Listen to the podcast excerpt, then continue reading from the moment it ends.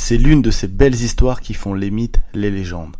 De l'Afrique au Japon, Yasuke Kurazan a eu un destin hors du commun.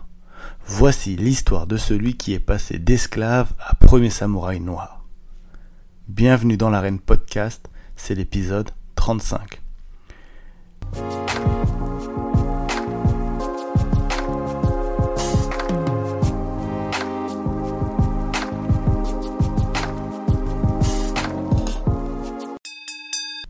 Yasuke ou Yasuke Kurozan a été le premier samouraï étranger de l'histoire du Japon.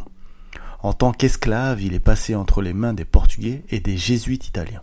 Rien ne le prédestinait donc à devenir cette légende sur laquelle on écrit et réalise des films ou encore ici des épisodes podcast.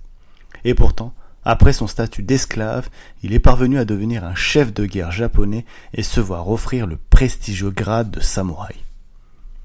Concernant sa biographie, les informations sur Yasuke sont assez parcellaires.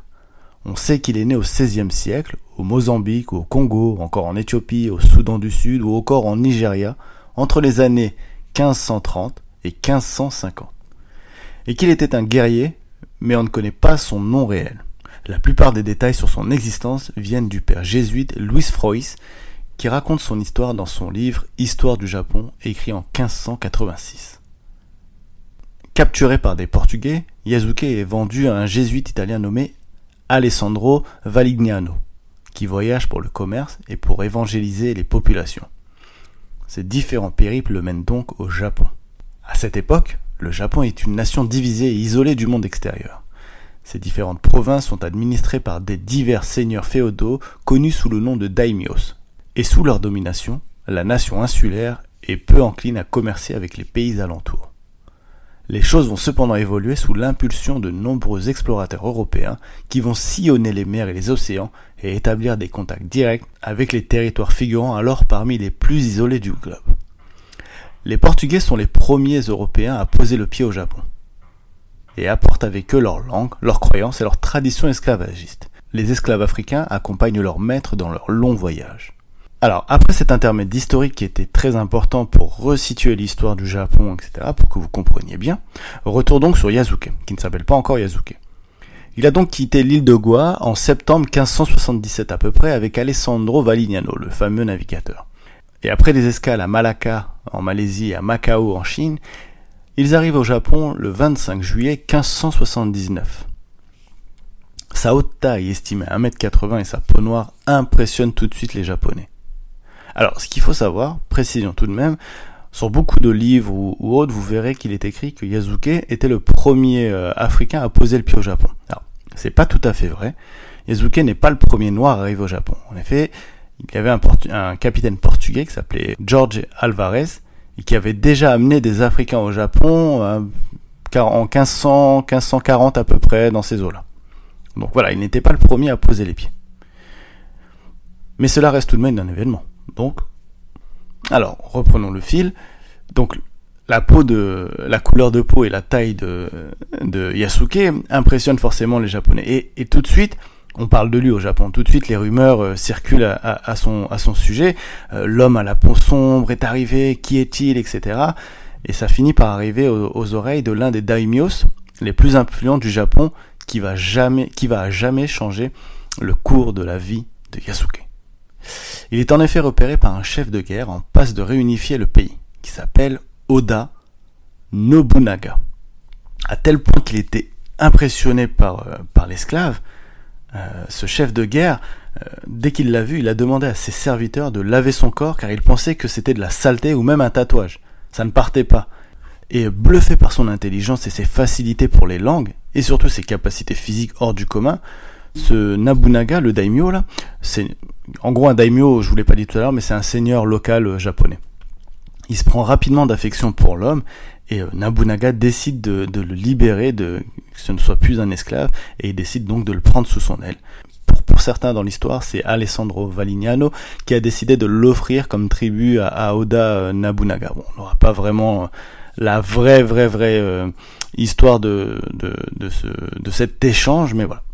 Oda Nabunaga euh, est très heureux de, le libérer, de le prendre sous son aile, et euh, dans, ses mémoires, euh, il dit ceci. Le 23 du second mois, un serviteur noir vint des pays chrétiens. Il semblait avoir 26 ou 27 ans. Son corps tout entier était noir comme celui d'un bœuf. Il était solide et avait de la présence. De plus, sa force était supérieure à celle de dix hommes réunis. Il décida alors de le nommer Yasuke, un prénom courant au Japon, et surnommé Kurozan, qui signifie Monsieur Noir. Le chef de guerre Nabunaga lui offre alors également une maison, un katana, le fameux sabre japonais, et lui fait porter sa lance personnelle. Il lui fait confiance et il l'intègre même au conseil de guerre. C'est là que Yasuke est donc le premier samouraï étranger reconnu. Mais beaucoup de Japonais le voient toujours d'un mauvais œil, évidemment. Aux yeux des Japonais, il est resté un sous-homme. En tant que noir, euh, on n'a jamais vu un noir, il est arrivé en tant qu'esclave, etc. Donc les Japonais euh, le, vivaient très très mal. Enfin, certains Japonais le vivaient très très mal. Et, malheureusement, la, belle histoire de Yasuke va, va prendre une tournure tragique lorsque le 21 juin 1582, Oda Nabunaga est défait à Kyoto par l'armée d'Akeshi Mitsuri. Yasuke part alors à la rencontre de l'héritier de son seigneur au château de Nijo, mais Oda Nabutada, qui est donc l'héritier de Oda Nabunaga, pardon, est à, est à, son tour attaqué et défait. Ce qui fait que Yasuke devient prisonnier par les vassaux d'Akeshi. Et il est présenté euh, devant ce dernier pour qu'il décide de son sort. Et, euh, Akeshi, euh, qui, qui est totalement différent de, de, son ancien entre guillemets mentor, euh, ben lui en fait il va pas du tout euh, accepter Yasuke, il va pas du tout l'adopter et au contraire il va déclarer qu'il est un animal, qu'il ne sait rien et qu'il n'est pas japonais. Mais il décidera de ne pas le tuer.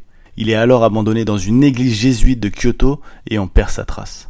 Nul ne sait ce qu'il est advenu de Yasuke après cet événement.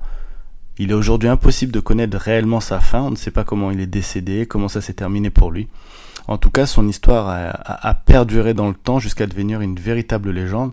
Son incroyable histoire est retranscrite dans les livres, dans des films, dans des mangas. On l'a, enfin voilà, c'est vraiment un personnage qui est devenu légendaire et qui apparaît, mais euh, voilà, comme je vous dis, dans des films, euh, euh, des séries, dans des mangas. Enfin, vous pouvez regarder sur Netflix. Il doit y avoir des épisodes où, où il apparaît. Il y a eu une exposition qui a été organisée au Cameroun en juin 2018, une énorme exposition et, et même en, restant en France, le groupe euh, le groupe IAM, le groupe de, de rap IAM, fait référence à lui dans, dans une chanson éponyme euh, qui est sortie il y a quelques années. Donc voilà, c'est vraiment un mythe, une légende éternelle. Voilà, j'espère que ce petit épisode euh, autour de l'histoire de Yasuke vous aura plu, c'était assez historique. N'hésitez pas à le partager, Apple Podcast, Deezer, Spotify, tout ça, à mettre une jolie note, à commenter, à en parler autour de vous. Merci à tous et à très vite dans l'arène.